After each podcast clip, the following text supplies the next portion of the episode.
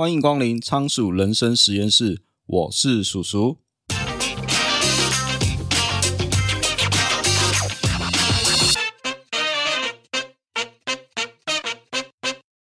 二零二三年一下就要结束了，我回顾了今年做了哪些事情。除了创办仓鼠人生实验室这个平台以外，对我来说最有效的一件事情，就是整理环境，进行断舍离。之前有分享过《怦然心动的人生整理魔法》这本书，那这本书告诉我们，整理就只是简单两招，只要你会丢东西，完成定位。并且在一口气短时间彻底整理，就可以整理你的环境，改变你的心情。整理居家环境之后，我发现真的生活出现了巨大的改变，不只是改变我自己，也间接影响到我的家人。我觉得最大的改变就是，当环境整理好之后，仿佛好像跟过去的自己做一个切割，干净舒适的环境，心情也变得轻松起来。过往桌面堆满了各种杂物，抽屉也塞满了各式小物。最糟糕的是，每次找个东西都要找个老半天才找得到，而且也常常发生一些状况，就是现在要出门了，临时要找东西，却发现东西都找不到在哪里，结果影响了出门的好心情，然后在那边自己生了一整天的闷气。后来开始整理环境之后，我发现了一个问题。其实整理环境只是开始，维持才是最困难的部分。因为环境会乱，是人的下意识所造成的。这次整理好了，如果还是一直买，变乱是迟早的事情。今天要介绍的书叫做《新断舍离》，是断舍离创始人山下英子针对他之前的著作《断舍离》、《俯瞰力》、《自在力》这三大代表作，将他的精华进行重新的修订。教你如何按部就班的实践所谓的断舍离，既有改变环境，还有你的心态，来彻头彻尾的改变你的人生。那这边就要先讲下所谓的断舍离，就是断绝不需要的东西，舍弃多余的废物，脱离对物品的执着。断舍离就是能让你停滞的生活开始又活动了起来，借此改变你的人生。人之所以会遇到瓶颈，就代表你某个部分停滞不前。以环境来说好了，你现在生活在一个贪婪的世界，每天你都会被广告诱惑，买东西是买得很开心，但是家里却乱七八糟，而且买的越多就塞得越多。想象一下，你明明有个家，但你却陷在一个挤满杂物和垃圾的泥沼当中，因为你总是看到什么超值、免运、限量，就忍不住买进大量的东西。把家里淹没，然后因为怕浪费，什么也不敢丢，结果把家里变成了一个垃圾堆。其实会造成这个结果是有三个原因的。首先，第一，消费社会让你不断的接受各种商品，导致物品生产过剩以及过度流通。第二，人们对于如何打造一个舒适的居住环境，缺乏足够的认知。也许你对装潢和收纳了解很多。但是对于什么叫做真正的舒适生活，以及你所需要的物品，可能了解是不够的。第三，我们都承袭了过时的价值观，认为不浪费才是对的。但现在生活方式还有物品不再适用这个观念了。过往的观念要人懂得习物，可是问题就在于现代人会一直不断的购物，如果没有适当的断舍离，东西只进不出。那你的生活一定会陷入某种停滞上，也就是说，生活陷入瓶颈的原因就是停止了流动。如果把居家环境比作你的身体好了，人都需要正常的新陈代谢才会健康啊。今天只有进没有出，人体无法将废物与毒素代谢出来，那你肯定会生病。一样的道理，断舍离所要做的就是促进新陈代谢，让你的生活开始流动起来。人常见的瓶颈不外乎是居家生活、人际关系、工作、财务等等的烦恼，其中最容易入手的就是居家生活。如果你的生活一团乱，大多数也是其他烦恼所导致的结果。比如说，你因为人际关系、家庭关系，或是工作以及财务出现问题，这时候你哪有心思去在意环境？人陷入负面情绪的时候，只想找个地方躲起来，根本就不可能全面性去检视自己的问题。这时候，不妨就去整理环境吧。可以说，其他的烦恼是因，环境是果，因果是会互相影响的。如果你借由断舍离整理环境，调整心态，让你的生活动起来，其他的烦恼你才有正向的力量去解决，不是吗？接着，我们来聊聊断舍离的具体方法。你家里或办公室有没有那一些让你舍不得丢的东西呢？如果有的话，别担心，这很正常。有时候你会觉得可惜，觉得东西还可以再用啊，所以就一直留着。但是这样反而会造成困扰，因为东西越来越多，你就要花更多的时间还有精力来维护它们。断舍离就像给你的生活做一次大扫除，让你变得更轻松自在。透过断舍离，你可以思考。你到底想要过怎样的生活？你会发现，只保留那些真正让你感到开心还有舒适的东西，是多么重要的一件事情。同时，你也学会释放对物品的执着，因为物品不应该成为你生活中的枷锁。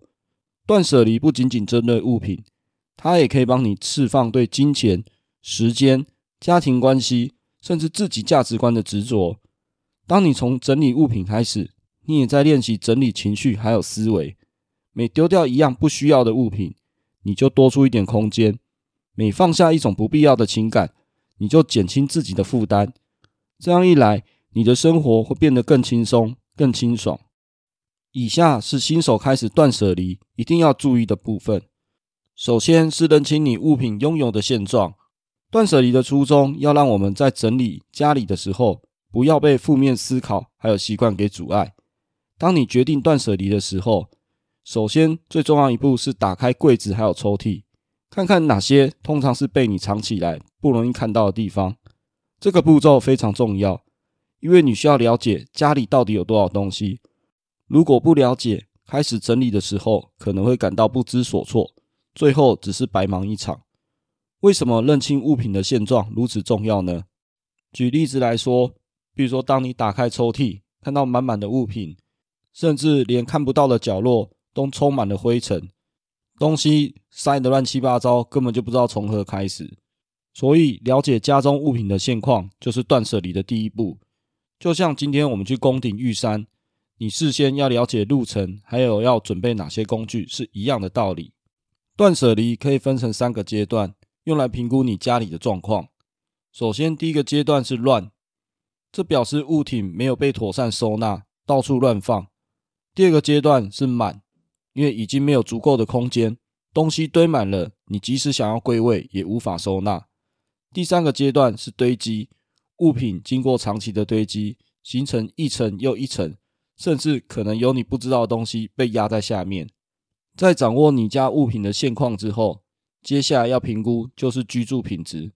如果说将你家整理干净是一个基准线的话，那你家的状况。大概都处于基准线以下。那再来，请你要停止自我否定。如果你一直觉得自己不擅长整理家务，那么你永远不会去尝试。不过你要知道，整理家务也是需要学习的。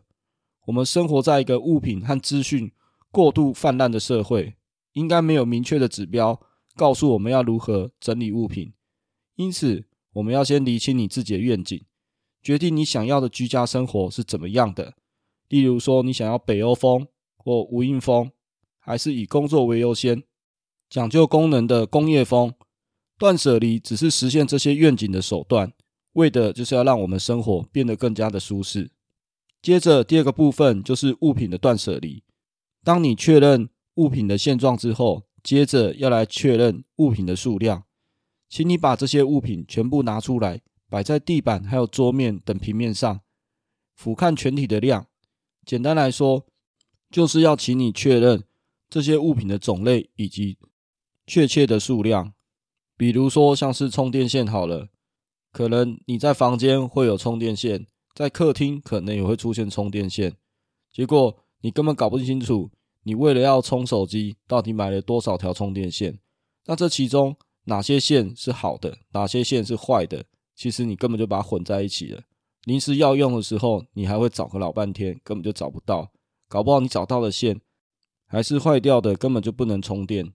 所以接着要开始断舍离丢东西的时候，建议你可以从一些怎么看都像是垃圾杂物的东西，这种连想都不用想就直接就可以丢了，然后只留下现在的你最需要的东西。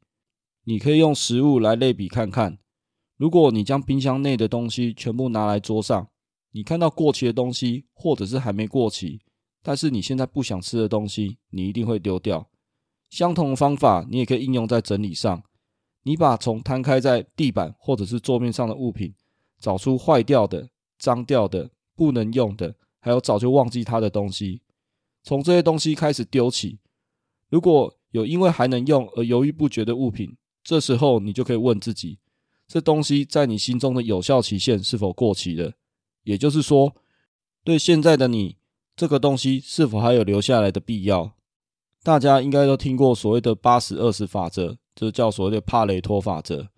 例如，公司有八成的业绩是由两成的员工所创造的，工作上有八成的成果是由两成的任务所决定的。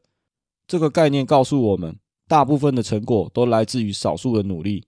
当你整理家里的环境的时候，其实只有百分之二十的物品实际上是会被你用到的，其他百分之八十只是占用了空间。所以你该做的事情就是保留百分之二十的重要物品，并且舍弃掉不需要的百分之八十。所以整理的重点就是在取出所有的物品进行俯瞰，并对物品的去留完成最佳化，保留对现在的你来说最重要的东西。来到这个阶段，你家的物品数量应该精简了许多。下一步才是开始要收纳。当你开始收纳的时候，必须要思考一件事情。就是要以日后你不收纳为最高指导原则。还记得你平常是怎么收纳的吧？勤劳一点的人可能会把各式各样的物品分门别类，用许多收纳小物整理起来。懒惰一点的人，反正眼不见为净就好，把所有的物品都往抽屉啊、柜子里面塞。也许你会说，做好收纳的人家里应该会比较整齐吧？这时候就想问你一个问题啊。为什么现代人会喜欢所谓的极简风格啊，或者是无印风格？正是因为这些风格给人清爽的感觉。当物品太多的时候，不管你有收纳还是没收纳，其实居家空间还是会有压迫感。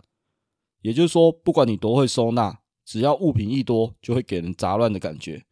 所以仔细想想，当你去逛无印良品的展示空间，是不是都会发现，诶，好像没有出现什么多余的物品？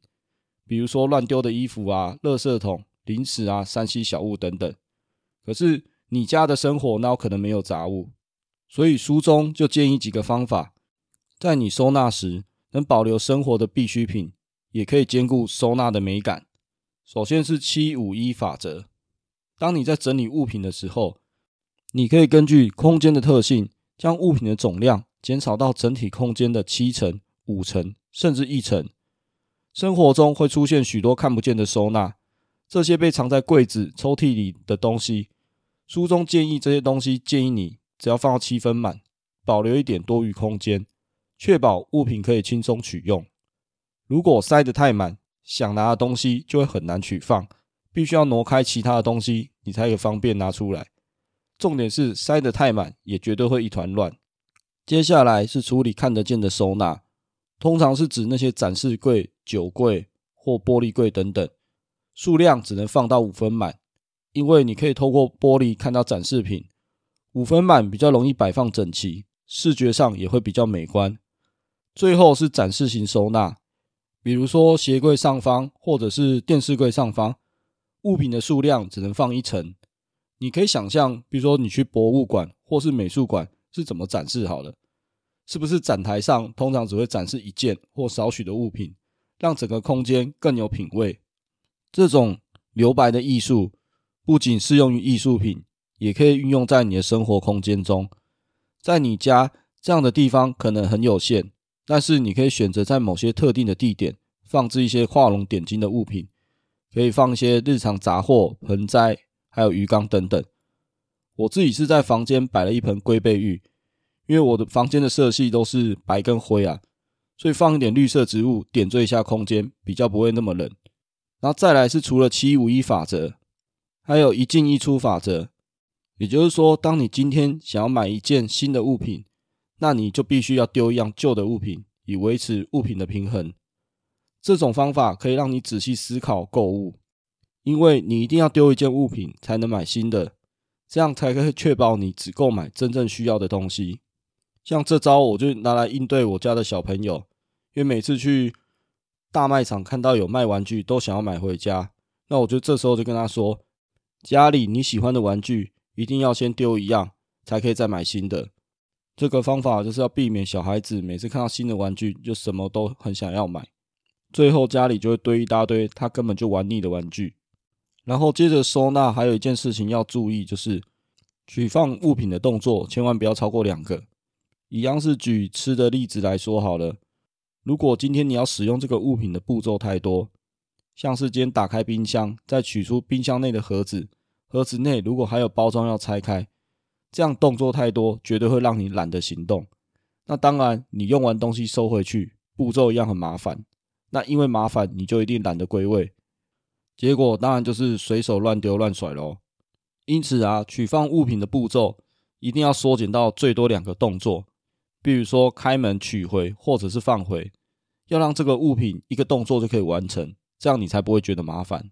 再举个例子来说好了，比如说今天你买一样食品，吃完以后，很多人会拿橡皮筋把它绑起来，可是橡皮筋不管是要绑还是要解开，都很花时间。那如果这时候你改用长尾夹，是不是又快又方便呢？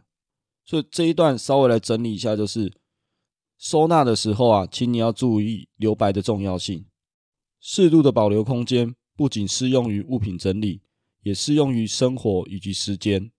以时间管理为例好了，如果你一整天的行事历都被所有事情塞满，你没有保留休息的时间、思考的时间，那你很有可能就变成一只整天都在瞎忙的仓鼠，把自己累个半死，结果却没有发现自己都是在做白工。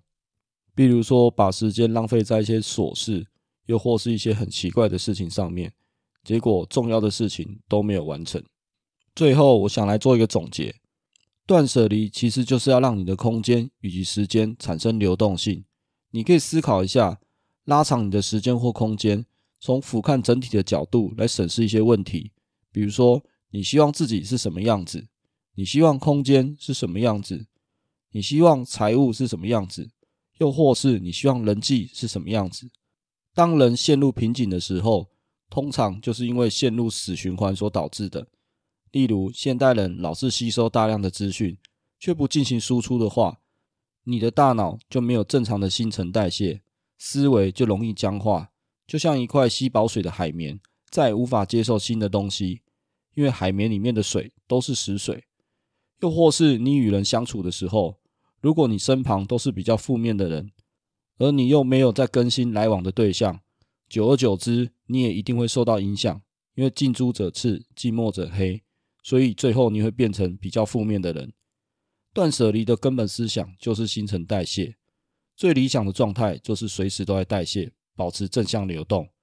无论你的生活空间、时间、金钱、人际关系，甚至是你的思维或价值观念，都适用。当你从整理物品开始，你也在练习整理情绪，还有思维。每丢掉一件不需要的物品，你就多出一点空间；每放下一种不必要的情感，你就减轻了自己的负担。这样一来，你的生活就会变得更轻松、更清爽。无论你面对多大的困难或烦恼，像是乌云一样密布在心头。透过断舍离，我们可以学会释放，让自己变得更轻盈，那么生活就会变得更加明亮，还有快乐。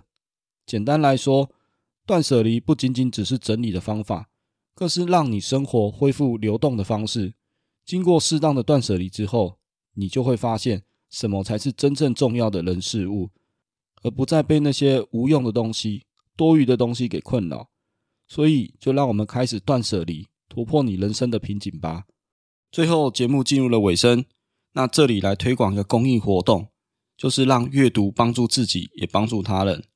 台湾展臂阅读协会是一群热血的医疗人员，想要推广儿童阅读、亲子共读、偏向外展服务，让弱势家庭有平等阅读与医疗的机会。如果你觉得节目介绍的书很不错，你可以点击节目下方博客来连接购书，每季会捐赠博客来奖金给展臂阅读协会，并将金额公布在网站与粉丝专业。